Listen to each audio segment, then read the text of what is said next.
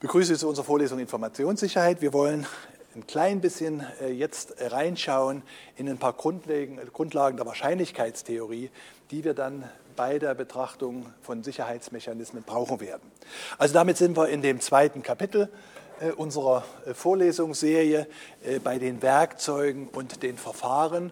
Und es geht um Informationssicherheit.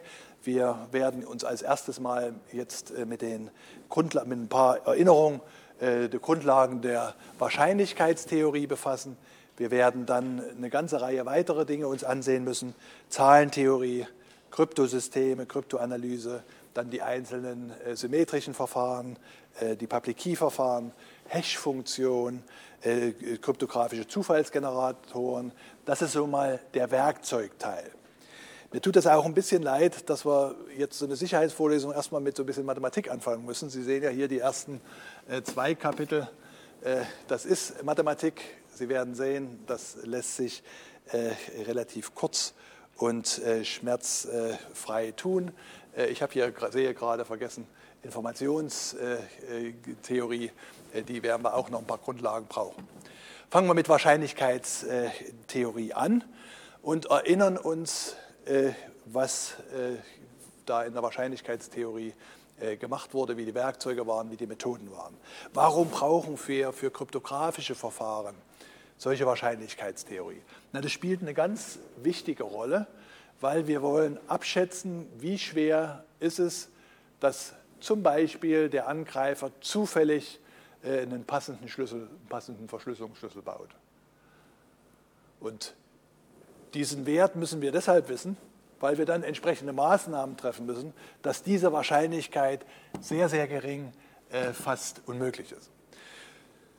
Basisdefinition äh, Wahrscheinlichkeitstheorie war das Experiment.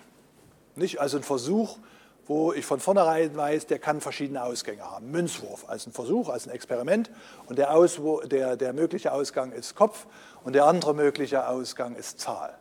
Oder mit dem Würfel würfeln ist das Experiment und es gibt sechs Möglichkeiten des Ausgangs. Ein Elementarereignis ist dann ein Ausgang des Experiments. Also ich werfe den Würfel und es kommt zwei, dann ist zwei dieses äh, Elementarereignis. Das könnte auch eins sein und drei und vier und fünf und sechs, also sechs Elementarereignisse. Der Ereignisraum S der umfasst alle möglichen Ausgänge des Experiments. Also beim Münzwurf ist der Ereignisraum Kopf und Zahl, beim Würfeln ist der Ereignisraum äh, Augenzahl 1, 2, 3, 4 oder 5 oder 6. Gucken wir uns ein Beispiel an. Äh, das Experiment ist Würfeln. Die, der Ereignisraum, klar, ist S, ist die Menge 1, 2, 3, 4, 5, 6. Und ein Elementarereignis, Ereignis, ist irgendein I aus dieser Menge S. Das ist nämlich die Augenzahl, die bei diesem äh, Ereignis äh, äh, geworfen wird. Und was ist jetzt ein fairer Würfel? Ein fairer Würfel ist der, dass die Wahrscheinlichkeit, mit der 1 gewürfelt wird, mit der das Elementarereignis 1 eintritt, gleich der Wahrscheinlichkeit ist, mit der das Ereignis, na, Moment, also P von 1 gleich P von 2 gleich P von 3 gleich P von 4 gleich P von 5 gleich P von 6.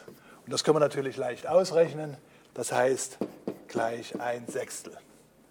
Also fair ist, die verschiedenen Ausgänge des Experiments sind gleich verteilt. Für die Wahrscheinlichkeitstheorie ist es vollkommen egal, ob der Würfel fair oder nicht ist die kann jedes Verhalten des Würfels nachmodellieren. Also wenn der Würfel jetzt angefeilt ist und die 1 häufiger auftaucht als die 2 und die 3 und die 4 und die 5 und die 6, dann kann ich eine entsprechende Wahrscheinlichkeitsverteilung aufbauen, die das widerspiegelt. Wie kommt man in der Praxis zu solchen Wahrscheinlichkeitsverteilungen? Das ist die Statistik.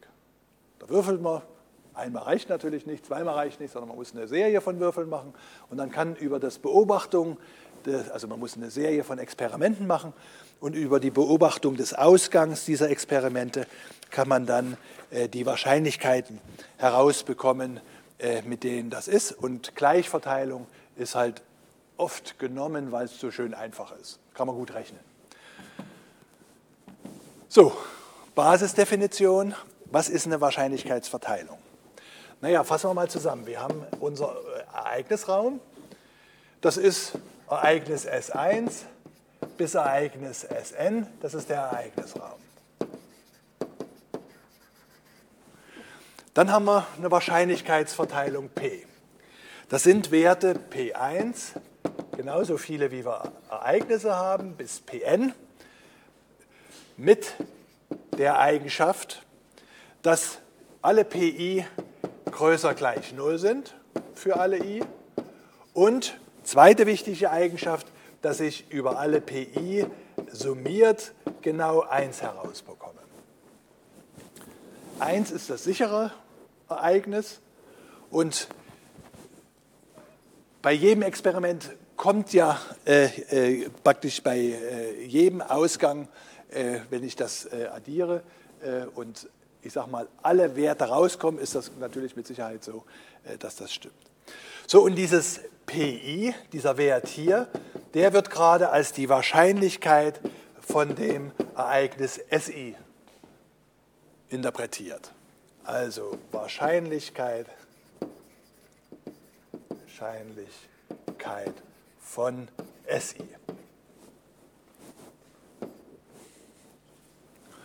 So, nun sind das hier die Elementarereignisse. Im Leben hat man es natürlich eigentlich mit anderen Dingen zu tun. Nämlich zum Beispiel bei einem Spiel heißt es, äh, äh, würfel nicht die 6. Wer die 6 würfelt, muss irgendwas tun. Das heißt, alles 1, 2, 3, 4 oder 5 ist gut. Und da spricht man von Ereignissen, also irgendwelche Teilmengen aus unserem Ereignisraum. Das heißt Ereignis. Im Vergleich zu dem Elementarereignis und Elementarereignis ist genau der Ausgang eines Experiments.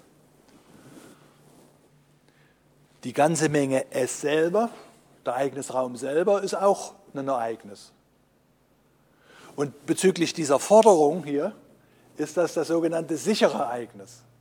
Also wenn wir würfeln, dann wissen wir, eines dieser Elementarereignisse zwischen 1 und 6 tritt ein. Das wissen wir mit hundertprozentiger Sicherheit, also Wert 1. Wenn wir also jetzt so einem Ereignis die Wahrscheinlichkeit zuordnen, dann ist das einfach die Summe äh, über alle Elementarereignisse, die, äh, zu, die zu unserem Ereignis E gehören. Nicht? Und wenn das ein einziges Ereignis ist, dann ist es genau, Elementareignis ist es genau die Wahrscheinlichkeit äh, von diesem Ereignis.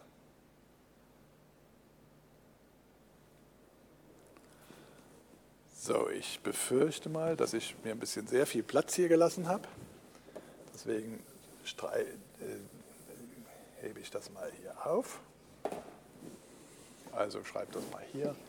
E enthaltenes Ereignis und P von E gleich Summe SI Element E P von SI. Was ist Komplementärereignis? Also wir haben unser Ereignis E. E ist also ein Ereignis. Und E quer, also die Menge aller Elementarereignisse, die nicht, die möglich sind, die zu unserem Ereignisraum gehören, die aber nicht zu E gehören, also die Differenz von S minus E, das ist das sogenannte komplementäre Ereignis.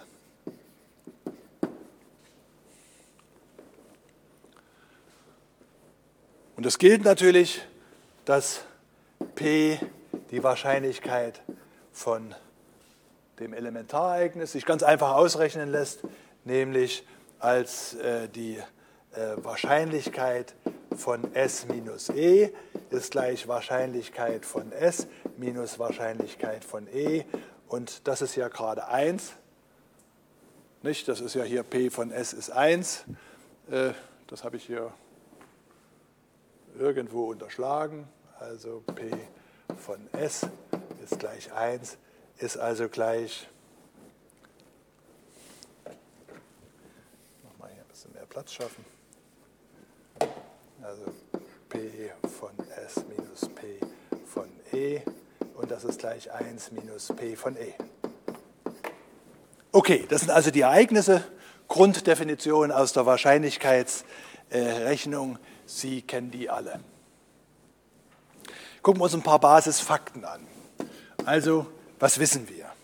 Naja, wir wissen, dass die Wahrscheinlichkeit eines Ereignisses, jetzt nicht notwendig Elementarereignis, die Wahrscheinlichkeit eines Ereignisses zwischen 0 und 1 liegt.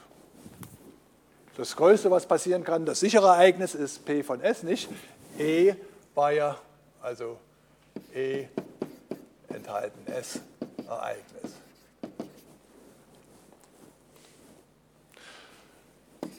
Und kleiner als 0 geht nicht, weil ja alle diese PI, die zugeordneten Wahrscheinlichkeiten, größer gleich 0 waren. Wir wissen weiter vom Gesamtereignis, die Wahrscheinlichkeit ist 1. Das ist die Summe über alle PI, P von SI. Das war ja vorhin eine der Bedingungen, dass wir von Wahrscheinlichkeitsverteilung reden können. Und entsprechend ist die äh, ist die Wahrscheinlichkeit des leeren Ereignisses 0. Das ist ja gerade Wahrscheinlichkeit von S minus S, also 1 minus 1.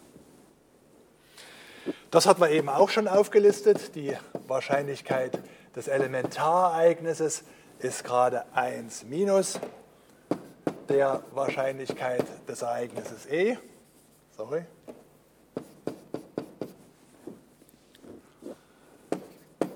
Dritte Eigenschaft, äh, wenn wir mit unserer Wahrscheinlichkeitsverteilung eine Gleichverteilung haben. Gleichverteilung.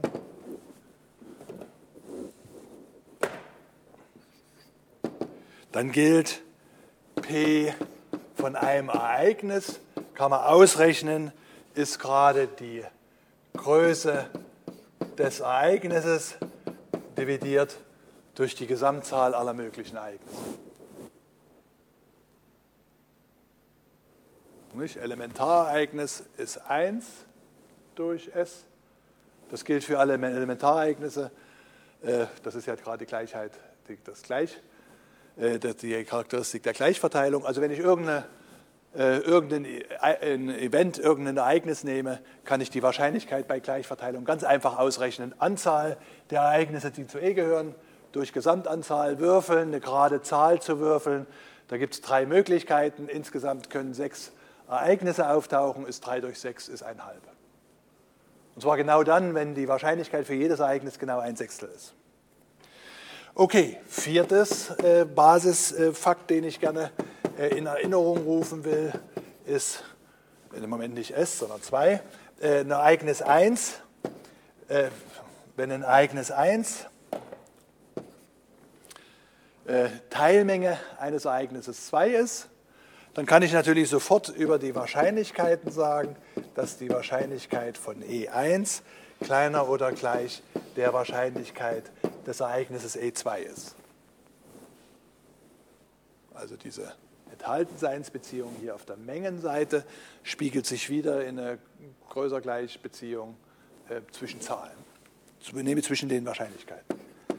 Und die fünfte Eigenschaft, die Wahrscheinlichkeit von der Vereinigung von E1 und E2, also die Wahrscheinlichkeit der äh, äh, Vereinigung, das kann ich überführen in eine Summe, kann ich ausrechnen, nämlich die Wahrscheinlichkeit von P1 plus die Wahrscheinlichkeit von E2.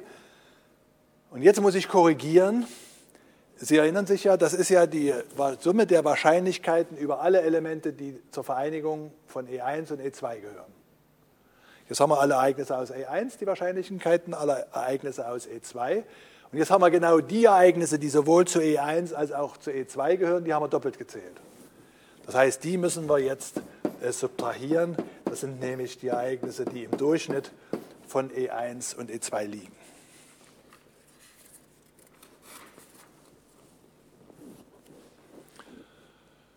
Okay, Sie erinnern sich, das lässt sich über unsere Definition auch ganz einfach nachverfolgen. So ein bisschen als Fingerübung empfehle ich das auch immer nochmal äh, dann äh, bitte zu beweisen. Äh, sind alles äh, ganz einfache Sachen. Jetzt ist das Ding. Ach nee, gut. Bin ich zu weit gegangen? Bedingte Wahrscheinlichkeiten. Was hat es damit auf sich? Also wir haben zwei Ereignisse E1 und E2 äh, Teilmengen unseres Ereignisraumes, betrachten die gleiche Wahrscheinlichkeitsverteilung und wir nehmen mal an, die Wahrscheinlichkeit vom, Ereignis E2 ist größer als 0.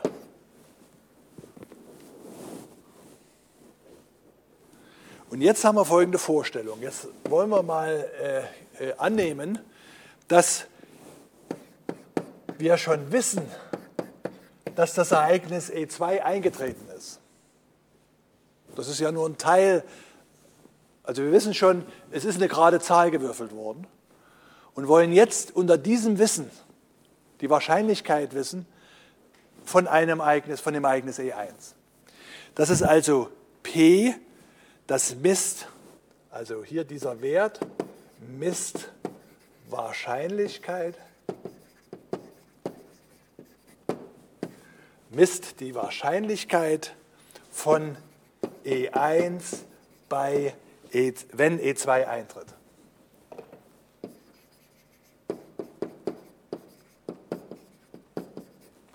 Und das kann ich ausrechnen, nämlich als die, äh, das, äh, äh die Differenz, der, der Quotient vom Durchschnitt E1, E2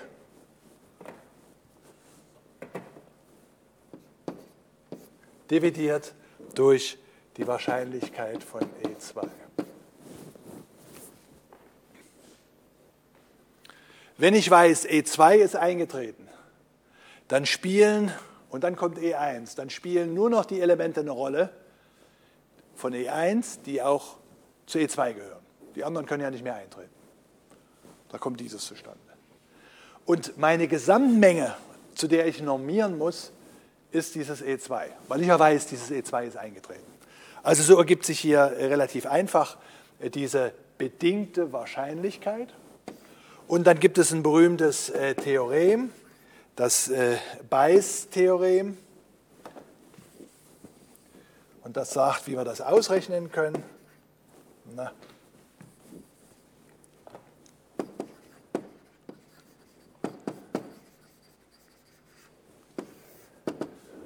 Und das sagt nämlich, dass wir die bedingte Wahrscheinlichkeit von E1 unter der Bedingung E2 ausrechnen können als Produkt von der Wahrscheinlichkeit von E1 multipliziert mit der bedingten Wahrscheinlichkeit von E2 unter der Bedingung von E1 dividiert durch die Wahrscheinlichkeit von E2.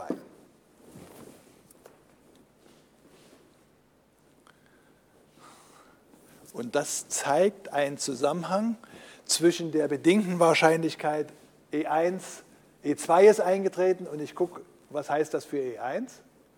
Und der bedingten Wahrscheinlichkeit E1 ist eingetreten und ich gucke, was bedeutet das für E2? Und das kann man auf diese Weise umrechnen. Die beiden Zahlen hängen, äh, die beiden Ergebnisse hängen zusammen und das hilft einem oft dann im Konkreten was auszurechnen.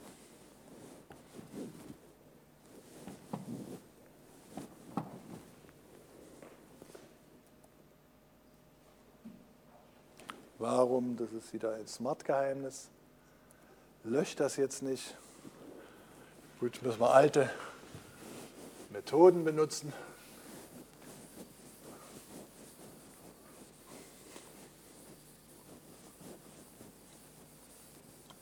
Das sollte natürlich heute alles besser laufen.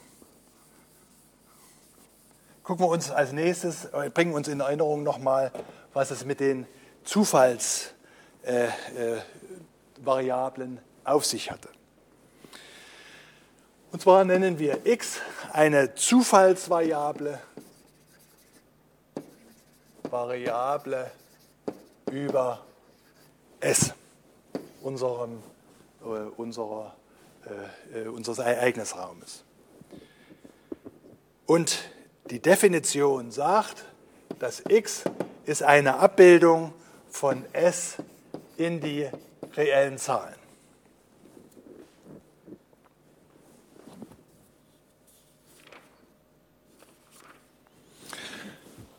Warum brauchen wir sowas? Wir wollen, wenn wir solche Experimente machen, irgendwie den Erwartungswert berechnen. Also wenn jetzt von den äh, Würfelzahlen etwas abhängt von den Zahlen an sich, dann wollen wir wissen, wenn wir so ein Würfelexperiment machen, was können wir denn dann zahlenmäßig erwarten? Und das ist der sogenannte Erwartungswert. Und der Erwartungswert von x sieht gerade so aus, nämlich e, Expected Value, e von x ist gerade äh, die Summe über alle Ereignisse S, äh, über alle Elementarereignisse aus S, den Wert von unserer Variablen bei diesem Elementarereignis multipliziert mit der Wahrscheinlichkeit, den dieser Wert hat. Also S Ereignisraum und P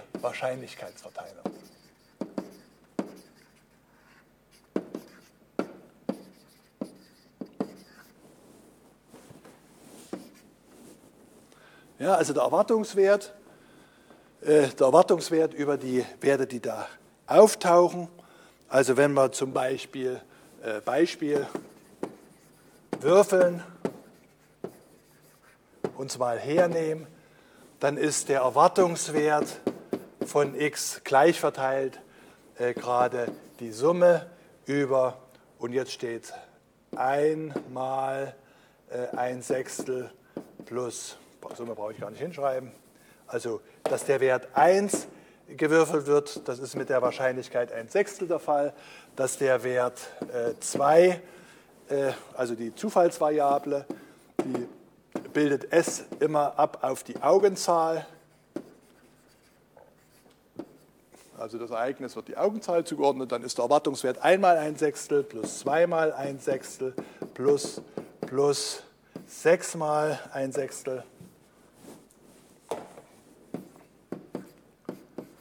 Und das ist gerade 3,5. Ja, also wenn man immer weiter äh, würfeln. Und wenn wir dann mal einen Durchschnitt bilden über alle diese Ergebnisse, ist das ganz klar, äh, ist das dreieinhalb. Nicht? Eins, zwei, drei, vier, fünf, sechs und das ist irgendwie in der Mitte. Das heißt, mit diesen Zufallsvariablen können wir bestimmte Werte, die bei solchen Experimenten eine Rolle spielen, äh, berechnen.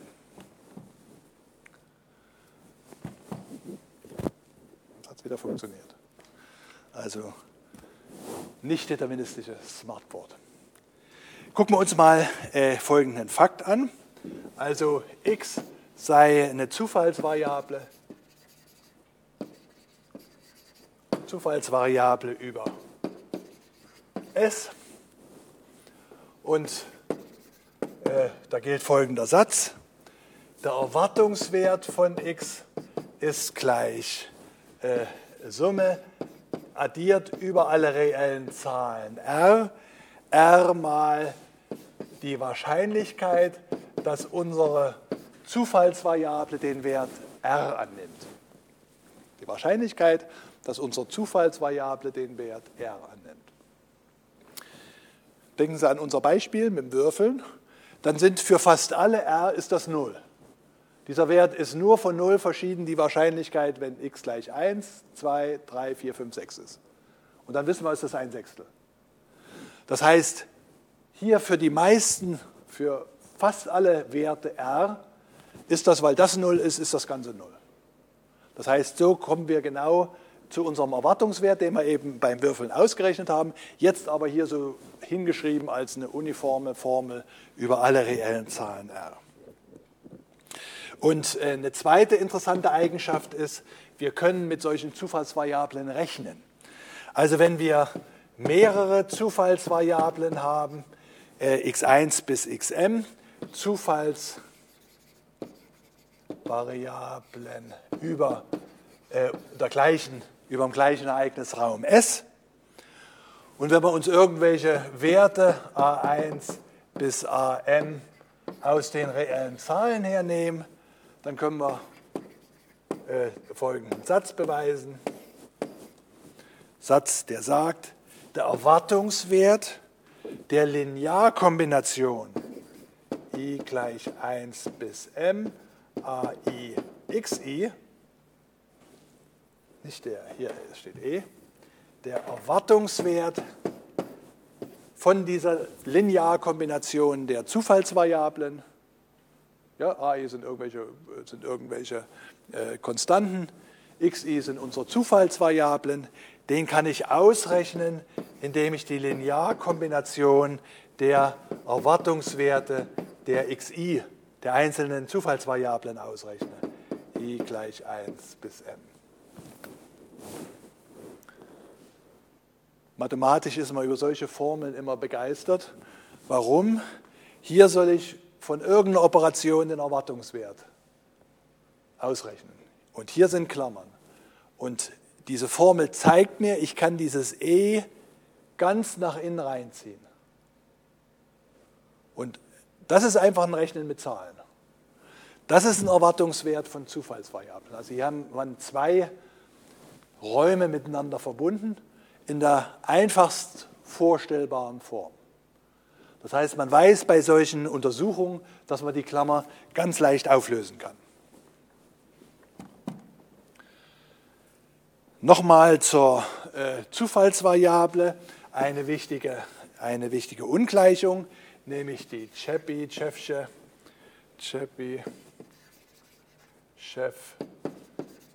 Ungleichung. Und x ist wieder eine Zufallsvariable über ein eigenes Raum S. Und diese Chebyschewsche Ungleichung, die sagt, für alle t größer als 0 gilt Folgendes. Gilt, dass die Wahrscheinlichkeit von x minus dem Erwartungswert von x. Und jetzt interessiert uns davon nur wirklich der Abstand, der, äh, der äh, absolute Betrag. Dass dieser Abweichung größer gleich t ist. Also dass meine Zufallsvariable irgendwie vom Mittelwert abweicht. Die kann ich abschätzen, das ist immer kleiner gleich, äh, immer kleiner gleich äh, Sigma Quadrat, Sigma Quadrat dividiert durch t Quadrat. Und äh, dieses Sigma Quadrat, das ist auch eine bekannte Größe, wobei äh, Sigma gerade, Sigma Quadrat gerade die sogenannte Varianz äh, von unserer Zufallsvariable ist. Eine wichtige äh, Größe der Statistik. Sie erinnern sich. Und diese Varianz, die wird ausgerechnet als, lässt sich ausrechnen oder ist definiert als Erwartungswert von x minus x minus äh, Erwartungswert von x zum Quadrat.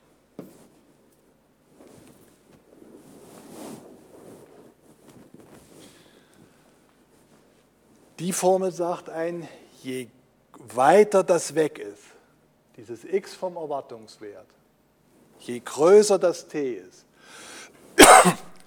umso kleiner ist die Wahrscheinlichkeit. Nicht? Weil das t geht quadratisch in den Nenner ein. Das heißt, ein ganz großer Abstand unserer äh, Zufallsvariable vom Erwartungswert ist unwahrscheinlich. Ist unwahrscheinlicher als ein kleiner Abstand.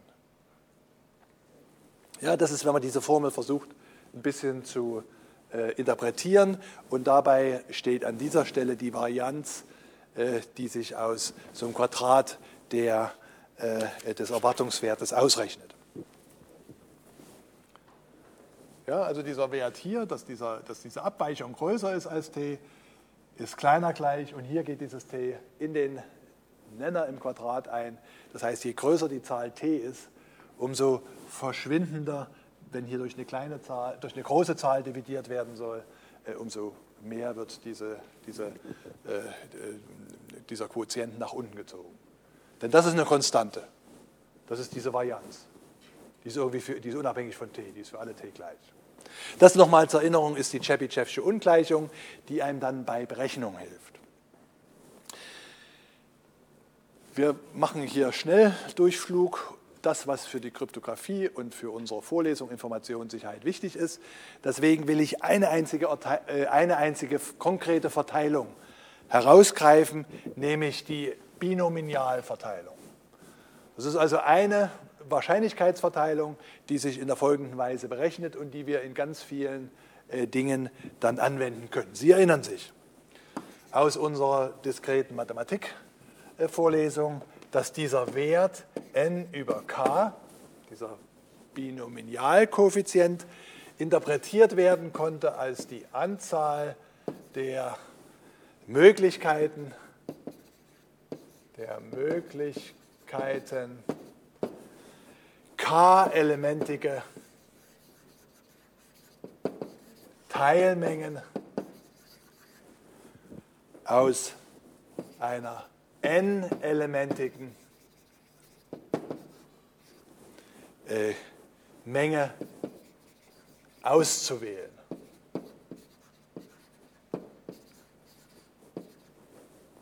Ja, K, äh, Moment, äh, ist genau verkehrt rum.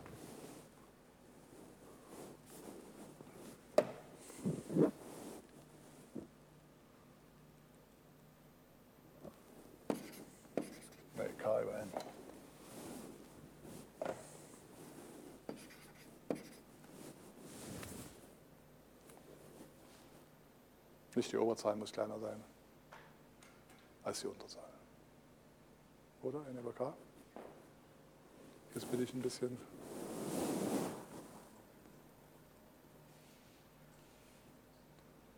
Ja, ich glaube, so ist okay. Nicht, das war diese Mengeninterpretation des Binomialkoeffizienten. Und äh, wir sehen es ja gleich, wenn wir uns die Formel angucken. Es gilt also k über n kann ich ausrechnen als k, doch n über k, nicht? Wieder? n über k, nicht? Sorry, ich bin hier irgendwie äh, aus der Bahn geworfen. n über k. Äh, n über k, das konnten wir ausrechnen als n-Fakultät dividiert durch k-Fakultät mal n minus k Fakultät. So konnten die Binomialkoeffizienten ausgerechnet werden und wir konnten, wussten dann sogar, dass sowas gilt. n äh, über k ist gleich dem Binomialkoeffizienten n über n minus k. Das ergibt sich einfach aus dieser Formel nicht, wenn ich die beiden hier vertausche. Die beiden Faktoren, dann steht das unmittelbar da.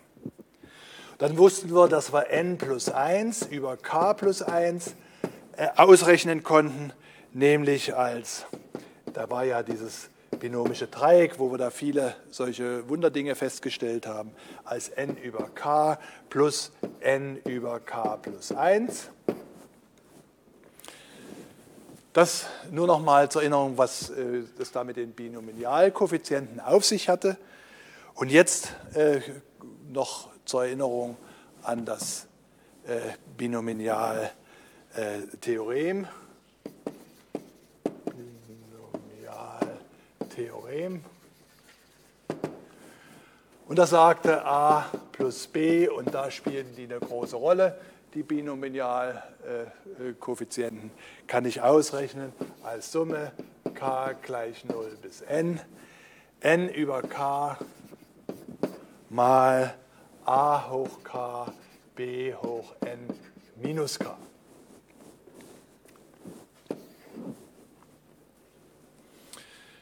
So, das war jetzt ja nur in Erinnerung an die Kombinatorik. Jetzt den, den, den Brückenschlag zur Wahrscheinlichkeitsrechnung äh, definieren wir wie folgendes, folgendermaßen. Und zwar sprechen wir von einem Bernoulli, Bernoulli Trail.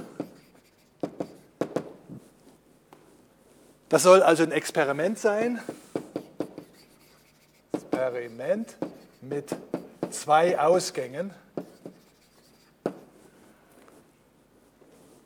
Ausgänge, typischerweise nimmt man da die beiden Ausgänge 0 und 1. Und also eine Folge von Experimenten, wo äh, wir die Ausgang 0 und den Ausgang 1 erwarten können. Und für solche mit gleicher Wahrscheinlichkeit erwarten können. Und für solche Experimente, Experiment äh, schreibe ich besser hin, ja? Experiment Folge. Gleiches Experiment mit zwei Ausgängen. Also ich wiederhole immer wieder meinen äh, mein Münzwurf. Und dann können wir äh, feststellen, dass die Wahrscheinlichkeit, äh, dann können wir feststellen, dass n über k multipliziert p hoch k nicht gleich verteilt, müssen nicht gleich verteilt sein, sondern das soll hier mit, äh, also das hier mit p von 1 soll die Wahrscheinlichkeit p sein und dann ist entsprechend äh, p von 0 die Wahrscheinlichkeit gerade 1 minus p. Ja, also die, müssen, die können unterschiedlich sein, aber über die Experimente immer wieder kommt die 0 mit der Wahrscheinlichkeit 1 minus p und die 1 mit der Wahrscheinlichkeit p. Und jetzt kann ich ausrechnen äh, mit der Formel n über k, p hoch k, 1 minus p hoch n minus k die Wahrscheinlichkeit Wahrscheinlichkeit für k aus k mal Ausgang 1. Ja, Sie verstehen, was ich meine. Wir machen n, eine Folge der Länge n, Experimente, Experimentfolge der Länge n Immer das gleiche Experiment, was zwei Ausgänge haben kann, also Münzwurf zum Beispiel. Muss keine faire Münze sein. Wir müssen einfach wissen, wie hoch ist die Wahrscheinlichkeit, dass das Ereignis 1 kommt, wie hoch ist die Wahrscheinlichkeit, dass 0 ist. Und dann können wir ausrechnen, wie groß ist die Wahrscheinlichkeit, dass in dieser Folge k mal der, äh, das Experiment mit der Wahrscheinlichkeit 1 endet. Nicht? Und hier, das war ja gerade äh, hier die Wahrscheinlichkeit von 1.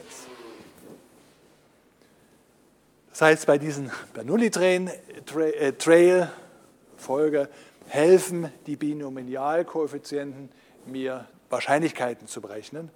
Und das ist eine Situation, die äh, sehr häufig vorkommt, dass ich ein Experiment habe, zwei Ergebnisse kommen, also zum Beispiel dieser Münzwurf oder äh, ein zufälliger Text zum Beispiel, wo der Buchstabe 0 oder der 1 vorkommt. Von außen soll das zufällig aussehen, kann ich so ausrechnen.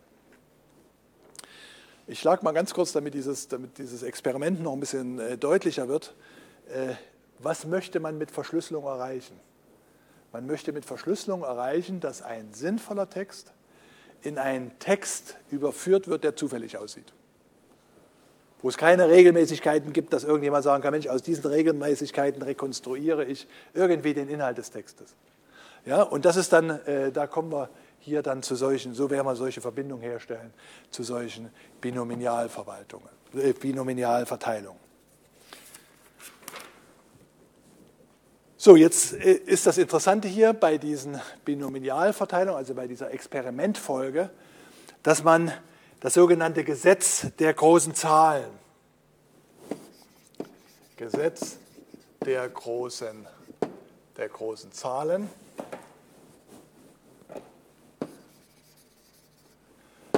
Äh, formulieren kann. Und das sieht so aus. Sei x Zufallsvariable.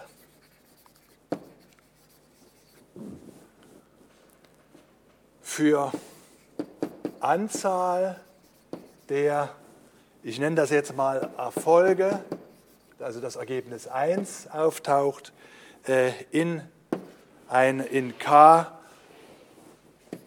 Bernoulli Trails mit der Wahrscheinlichkeit, dass der Erfolg, P Erfolg schreibe ich vielleicht lieber hin, das ist dann natürlich unser 1, P Erfolg gleich 1, äh, P Erfolg gleich P.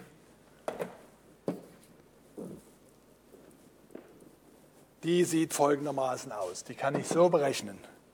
Das ist nämlich gerade die Wahrscheinlichkeit von x minus p, äh, absoluter Wert, größer Epsilon, dass dieser Wert gegen 0 geht, wenn n, also die Anzahl der, also wenn die Länge des Trails gegen unendlich geht, das müssen wir vielleicht noch hin, Bernoulli äh, der Länge n gegen unendlich geht. Das war die Wahrscheinlichkeit für den Erfolg, also zum Beispiel 1.